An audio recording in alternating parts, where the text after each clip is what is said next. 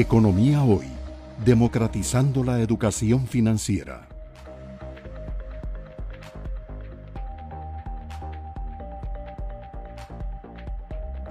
Eh, le preguntaba yo a Rodrigo ahora fuera de cámaras eh, qué estaba haciendo y me decía, pues aquí estoy descansando. yo creo que bien merecido eh, y sentarse en ese sillón del Banco Central en medio de esta vendaval que decía Rodrigo no, no es fácil, ¿verdad? Es una situación compleja. Entonces te voy a hacer una pregunta complicada. estaba ayudando una charla en una junta directiva eh, coincidiendo un poco con el enfoque de ustedes, una situación de inflación importada, una situación que obliga a subir las tasas de interés, un tipo de cambio que se está eh, devaluando. Y entonces uno de los directores me reaccionó de esta manera, que no seas tan pesimista, es que estás pintando un panorama pesimista. Y entonces si vos pintás ese panorama pesimista, siendo los tres influyentes en la opinión pública, de ahí la economía se va a volver pesimista, porque les creemos mucho a ustedes lo que ustedes nos digan. Entonces, más bien ustedes deberían tirar, me dice a mí, una señal de optimismo, ¿verdad? Entonces te hago la pregunta este, difícil, ¿verdad? En este momento, no decir las cosas como están pasando en el mundo y quizás lo importante es sí, eh, qué medidas tomamos eh, a lo interno. Y también me preguntaba, entonces lo que están ustedes presagiando es una recesión económica en Costa Rica, porque tasas de interés más altas, tipo de cambio más alto, inflación más alta, combustibles más altos, de ahí los costos van a ser mayores, vamos a producir menos y el desempleo va a aumentar. Sé que es una pregunta compleja, pero... No, no, vamos, a ver, este, el tema de la recesión y recesión global ya lo he escuchado antes, yo lo que diría es que es, decir, poco es que la probabilidad hoy es mayor que hace dos meses. Eh, eh, ayer un, compañero en junta directiva del Banco Central indicaba que, que el mercado de valores tenía por octava semana consecutiva una reducción y que eso no se veía desde 1932. Sí, entonces que había eh, un, grupo de analistas que estaban presagiando una recesión global. Yo creo que todavía no estamos ahí, ¿verdad? El fondo en abril que hizo, desaceleró la economía, pero no, no está pensando todavía en eso. Organismos internacionales que tienen eh, mucha información, un ejército de gente dedicada exclusivamente a eso. La economía se va, se está desacelerando, no hay, no hay duda de eso. Pero Costa Rica, en la revisión que nosotros hicimos, incorporando eso, el crecimiento esperado para el 2022 es 3.4%. Eh, probablemente en unas pocas semanas, en el de julio, este, eh, la nueva estimación, probablemente haya una, revisión.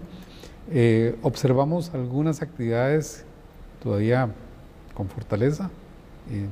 es hasta políticamente incorrecto decir, ¿verdad? Pero vimos un repunte de turismo este, y alguna gente eh, hace la hipótesis de que la guerra tiene que ver con eso, ¿verdad? Prefieren venir a esta parte del mundo porque un accidente puede ocurrir en cualquier momento en, Europa.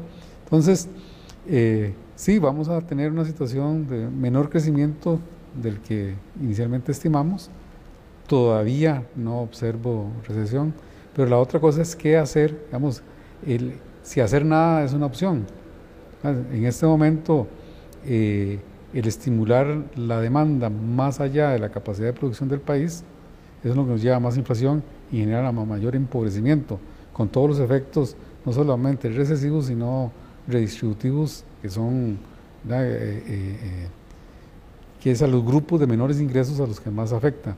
¿no? La responsabilidad del banco es mantener bajo control la inflación y por eso se actúa desde ahora. Recuerde que la política monetaria tiene varias características que son complicadas de, entender, inclusive por los especialistas. Uno es que hacemos política monetaria prospectiva, o sea, esperamos que esto no es para la inflación de mayo ni la de junio, es varios trimestres adelante.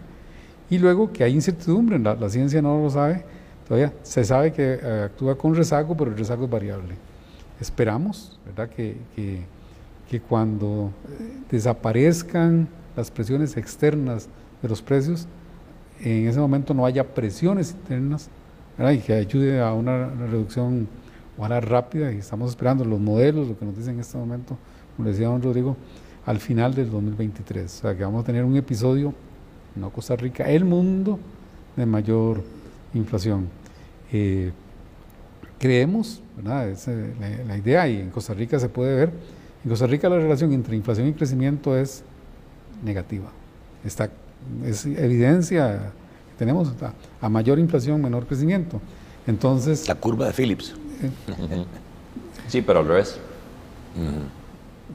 Sí, entonces lo que, lo que, si nosotros hiciéramos ahora alimentar la inflación, lo que estamos presagiando es, ahora sí, se convierte el choque en lo que usted hablaba, está inflacionario, ¿verdad? Que tendríamos más inflación, no solamente por la, por la parte externa, sino porque el Banco Central la alimenta y no necesariamente en la producción. La producción depende de otras cosas.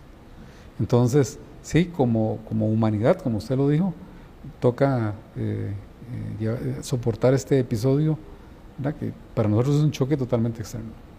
Pero ahí, Gerardo, si, si, me lo permitís, em, eh, en referencia a tu comentario, me parece que, es fundamental eh, la labor del Banco Central eh, en, decir las cosas como son. Siempre lo ha hecho así y estoy seguro que con Roger lo seguirá haciendo. ¿Perdón? Transparencia. Es transparencia, decir las cosas como son, no pintarlas ni más pesimistas de lo que son, ni más negativas, ni tampoco más optimistas o positivas de lo que son describirlas tal cual son. Y no solo describirlas, explicarlas y también explicar a la población qué se puede hacer ante eso y qué no se puede hacer. O sea, no vender falsas promesas. Yo creo que la labor del Banco Central en el sentido de, ser eh, un faro de luz para guiar a, los agentes económicos, y para guiar a toda la población y ciertamente a los demás eh, decisores de política eh, es fundamental. Lo ha sido por décadas y lo seguirá haciendo. O sea, no, no, no corresponde al Banco Central alimentar expectativas positivas en, el, falso eh, afán de tratar de mantener la economía creciendo más rápidamente. Eso no le conviene a nadie, ni a los agentes económicos, ni mucho menos al Banco Central, porque eh, el Banco Central tiene como uno de los principales activos justamente la credibilidad, la credibilidad de la población. Y yo creo que eso es, razón suficiente, si, si, es que no hubiera otras, las científicas, que, que son las que nos inspiran, para mantener siempre el discurso ajustado a la realidad, ajustado a los hechos. Economía hoy, democratizando la educación financiera.